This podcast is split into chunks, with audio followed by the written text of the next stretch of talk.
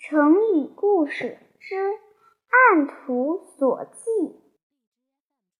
伯乐是古时候一个最会相马的人，好马坏马，他只要一眼就能看出来。等到年老的时候，他就把自己一生相马的经验归纳起来，写成了一本《相马》。的儿子。很想把父亲的相马技术继承下来，就一天到晚捧着伯乐写的《相马经》反复诵读。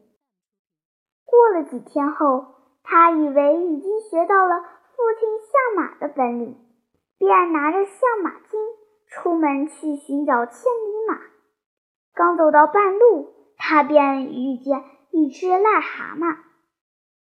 只见癞蛤蟆的前额和《相马经》上描述的千里马的特征差不多，他就一把抓住癞蛤蟆，高高兴兴地带回家。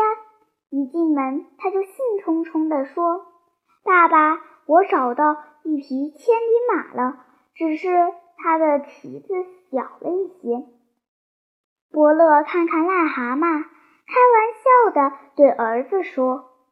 马倒是好马，只是它太会蹦蹦跳跳，恐怕你驾驶不住。